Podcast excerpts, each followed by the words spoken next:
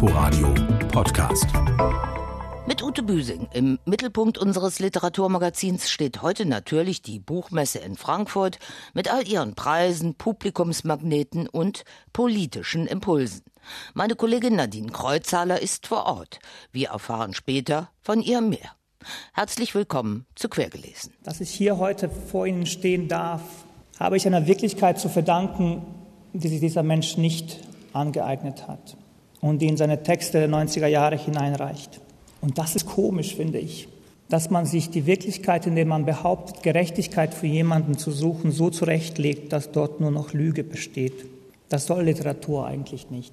In seinem Text, der über meine Heimatstadt Visegrad verfasst worden ist, beschreibt Handke unter anderem Milizen, die barfuß nicht die Verbrechen begangen haben können, die sie begangen haben diese Milizen und ihren Milizenanführer, der Milan Lukic heißt und lebenslang hinter Gittern sitzt, für Verbrechen gegen die Menschlichkeit, erwähnt er nicht. Er erwähnt die Opfer nicht. Er sagt, dass es unmöglich ist, dass diese Verbrechen geschehen konnten. Sie sind aber geschehen. Mich erschüttert sowas, dass sowas prämiert wird. Das war, und damit eröffnen wir unseren Meldungsblock, ein Paukenschlag, als Sascha Stanisic seine Dankesrede zur Verleihung des Deutschen Buchpreises 2019 im Frankfurter Römer hielt.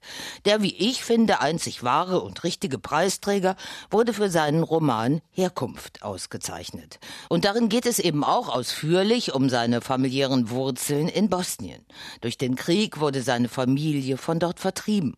Und so reihte sich der deutsche Buchpreisträger ein in die Front derjenigen mit eigener Leidenserfahrung und oder genauer Kenntnisse der Jugoslawienkriege, die den Literaturnobelpreis an Peter Handke wegen seiner Parteinahme für Serbien bzw. Serben in Frage stellen oder verdammen. Handke, bei einem Empfang ihm zu Ehren in seiner Heimat Kärnten darauf angesprochen, entgegnete genervt Reaktion auf Reaktion. Ich bin ein Schriftsteller, komme von Tolstoi, ich komme von Homer, ich komme von Cervantes und lasst mich in Frieden und stellt mir nicht solche Fragen. Ich bin nicht hier für diesen Scheißdreck, auf diesen Scheißdreck zu antworten.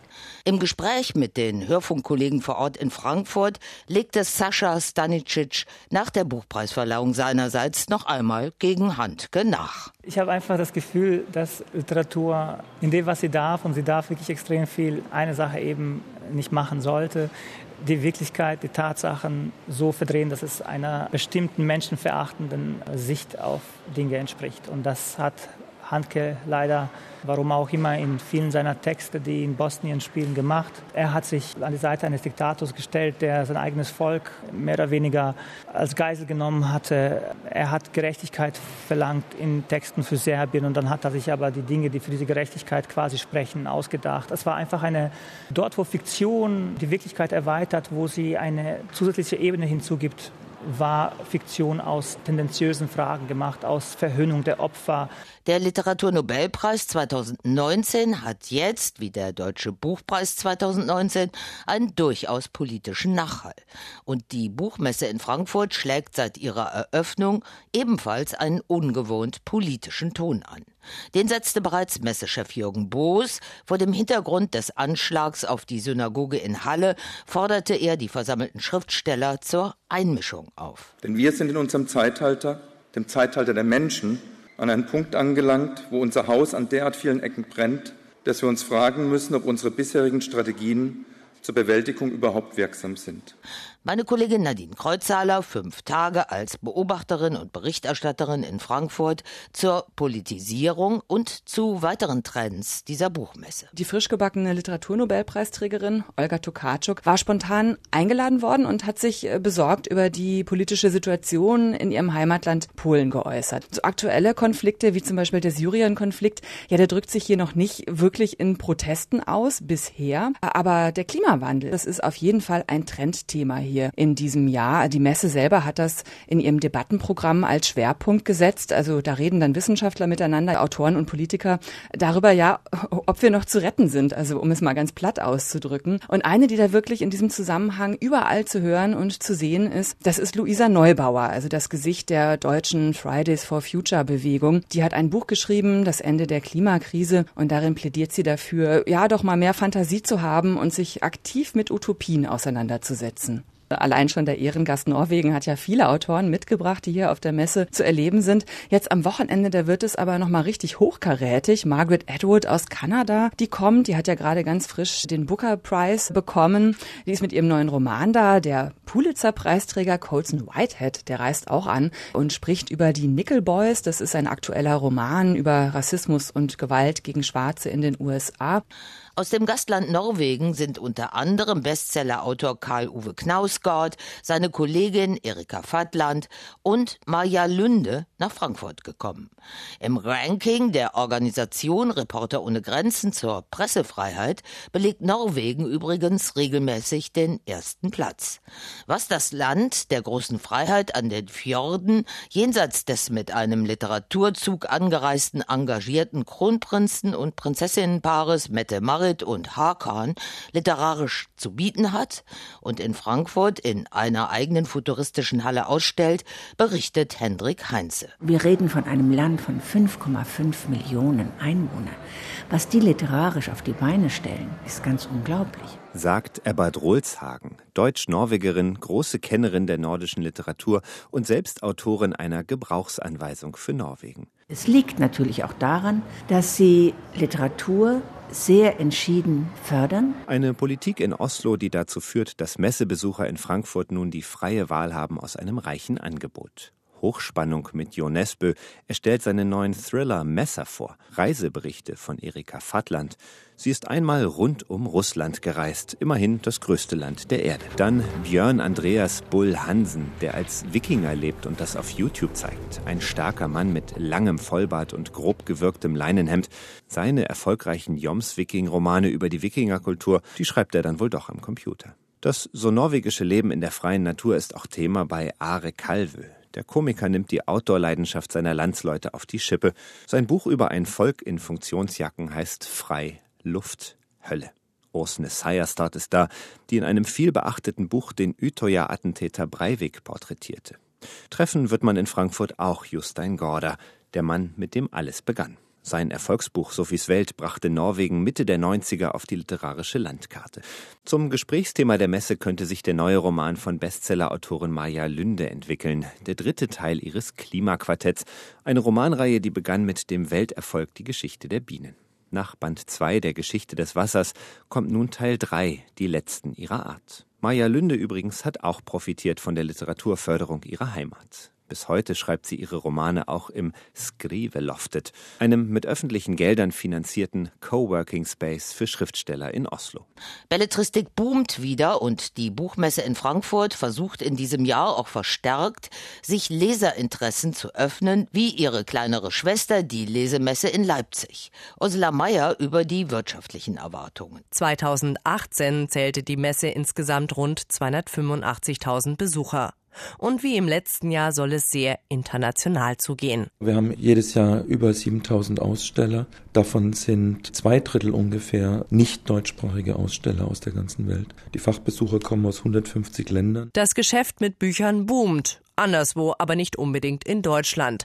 Nach vielen Mauenjahren scheint es hierzulande immerhin wieder etwas bergauf zu gehen. Im vergangenen Jahr ist die Zahl der Buchkäufer in Deutschland erstmals seit 2012 wieder gestiegen, berichtet Alexander Skipis, Hauptgeschäftsführer beim Börsenverein des deutschen Buchhandels. Und auch dieses Jahr gibt es hoffnungsvolle Signale. Wir haben ein Wachstum jetzt im ersten halben Jahr von circa 2,9 Prozent, also ein Umsatzwachstum. Das heißt, die Menschen kaufen mehr Bücher. Das stimmt die Branche erstmal optimistisch. Die internationale Frankfurter Buchmesse begreifen hiesige Verlage als Chance, um ihre Bücher über den deutschen Markt hinaus bekannt zu machen. Für Hörbücher, Podcasts und Co. hat die Messe dieses Jahr sogar einen extra Bereich geschaffen. Ein neues 600 Quadratmeter großes Areal. Auch bewegte Bilder bekommen mehr Raum, etwa Filme, Videokunstwerke und Virtual Reality Erlebnisse. Es gibt Foren für Bookstagrammer, Buchblogger und Booktuber. Für den Buchmessedirektor Jürgen Boos ist das nur folgerichtig, denn wir spiegeln natürlich das, was in der Verlagsbranche stattfindet. Ja, je multimedialer die Verlagsindustrie wird, desto größer ist die Vielfalt auf der Frankfurter Buchmesse. Gestern und heute wird die Buchmesse in Frankfurt auch erstmals zu einer gigantischen Buchhandlung. Denn die Besucher können Bücher, die sie anspringen, von Autoren, die sie vielleicht gerade kennengelernt haben, auch erstmals direkt kaufen. Ob das Hype oder Herausforderung ist, dazu aus Frankfurt Simone Thielmann. Andreas Wetekamp vom großen Pieper Verlag. Wir lassen tatsächlich mehr Waren im Laufe der Messe anliefern. Nur keiner von uns weiß tatsächlich, wie viel Ware wir zusätzlich brauchen. Und Ingeborg Simandi vom kleinen Emons Verlag. Also wir haben jetzt nicht äh, unglaublich viel mehr Bücher mit am Stand, sondern das, was da ist, verkaufen wir ab. Den großen Kopf haben sich im Vorfeld also eher die Verlage mit den dicken Bestsellern gemacht. Mit Margaret Atwoods Roman Die Zeuginnen zum Beispiel. Davon braucht der Pieper Verlag nun Vorrat. Also, dass man versucht, so einen goldenen Mittelweg zu finden. Ja? Genügend Ware, damit nicht Sonntagmittag der Stand leer ist. Eine Vorstellung, die die Kleinen eher freuen würde. Das wäre ja ein Traum, wenn das so wäre. Aber klar haben wir Sachen, dass wir nachfüllen können und bis Sonntagabend werden die Wände voll sein. Über ihre konkreten Umsatzerwartungen wollen die Verlage hingegen nicht sprechen. Abwarten heißt es überall.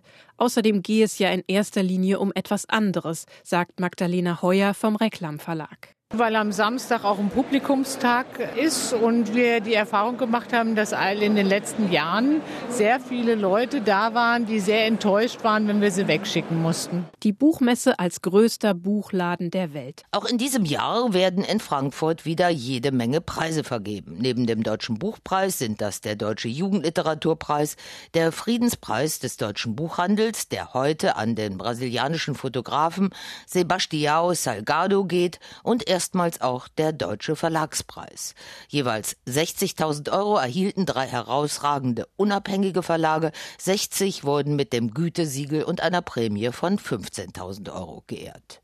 Auch zu Gast in Frankfurt sind syrische Autoren, darunter etliche kurdische. Ihr Thema dieser Tage die Intervention der Türkei im autonomen kurdischen Gebiet in Syrien. Dazu noch einmal meine Kollegin Nadine Kreuzhaler. Für Can Dost ist das Thema hochemotional. Er stammt aus Kobane an der syrisch-türkischen Grenze, der Stadt, die 2014 von der islamistischen Terrorgruppe IS angegriffen und ein Jahr später befreit wurde. Jetzt ist Kobane auch ein Ziel der türkischen Bodenoffensive. Das ist schrecklich. Ich habe meine ganze Stadt verloren und jetzt nochmal und wollen alle vernichten. Er ist gerade im Gespräch mit Verlegern am Stand der kurdischen Regionalregierung des Irak. Seine Bücher erscheinen auf Arabisch, Kurdisch und Italienisch. Er selbst lebt in Bochum. Dost ist mit seinem neuen Roman in Frankfurt. Er handelt von der aktuellen Situation im autonomen Kurdengebiet Rojavan in Nordsyrien, wo auch Kobane liegt. Ist sehr emotional und die Lage ist sehr kritisch. Aber ich bin voll Hoffnung, dass die türkische Armee wird das Ziel nicht verwirklichen, weil die ganze Welt steht an unserer Seite. Das versteht man eine Etage tiefer am großen Stand der Türkei nicht. Sie sind nicht objektiv. Alle zeigen sofort mit dem Finger auf die Türkei. Wir sind immer die Bösen. Emrah Küsakürek, Vorsitzender des türkischen Verlegerverbands. Was die Türkei gerade mache, sei nötig, sagt er, um eine Sicherheitszone zu schaffen. Someone must do it. Einer muss es tun. Die Türkei macht es jetzt, wegen des Terrorismus.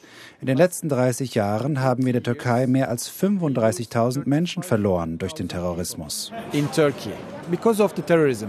Der Buchhändler Mehmet Ali Çalışkan wundert sich, dass der Militärschlag seiner Regierung international für so viel Empörung sorgt. In der Türkei sei er nur am Rande Thema. It's a very minor issue in our country. Die Türkei ist schon vorher in Nordsyrien einmarschiert. Das ist nicht das erste Mal. Die meisten Leute in der Türkei denken, dass dieser Militärschlag nötig ist und dass er schnell zu Ende gebracht werden sollte. Der Schriftsteller Can Dost ist da anderer Meinung. Der Kurde würde sich wünschen, dass die Situation in Nordsyrien hier auf der Messe sichtbar wird. Und das war unser Spezial von der Frankfurter Buchmesse. Fehlt uns noch der erste Satz eines neuen Buches, der hier unser letztes Wort sein soll. Wir entnehmen ihn Erika Fattlands beim Gastauftritt Norwegens vorgestellten lesenswerten Reisebericht Die Grenze, eine Reise rund um Russland durch Nordkorea, China, die Mongolei, Kasachstan, Aserbaidschan, Georgien, die Ukraine, Weißrussland, Litauen, Polen, Lettland, Estland, Finnland und Norwegen sowie entlang der Nordostpassage. Kap Derniov ist der östlichste Punkt des eurasischen Kontinents. Erika Fattland, Die Grenze, ist bei Surkamp erschienen. So viel quergelesen für heute. Tschüss, bis zum nächsten Mal, sagt Ute Büsing. Inforadio Podcast.